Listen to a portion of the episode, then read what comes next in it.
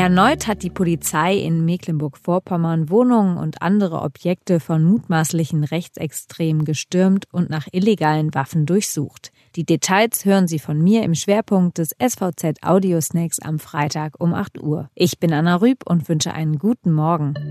Weitere regionale News vorweg. Dicke Rauchschwaden hingen in der Nacht zu Donnerstag über Ludwigslust. Beim Abfallentsorgungsbetrieb Remondes im Schlachthofweg waren mehrere Container mit Restmüll und Altpapier in Brand geraten.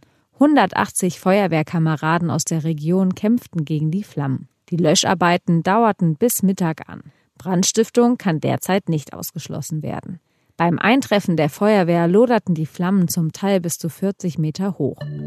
Erneut hat die Polizei in Mecklenburg-Vorpommern Wohnungen und andere Objekte von mutmaßlichen Rechtsextremen gestürmt und nach illegalen Waffen durchsucht. Die Razzia am Donnerstagmorgen galt zwei Männern im Alter von 52 und 44 Jahren aus dem Landkreis Vorpommern-Greifswald. Beide stehen laut Rostocker Staatsanwaltschaft im Verdacht, eine schwere staatsgefährdende Gewalttat vorbereitet zu haben.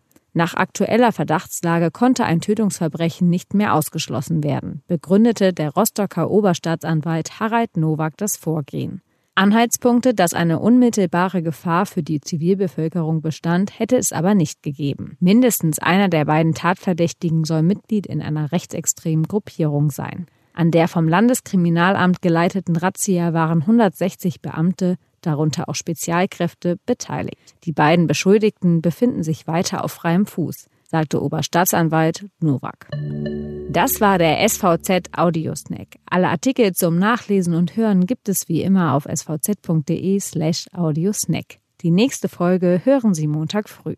Bis dahin ein schönes Wochenende.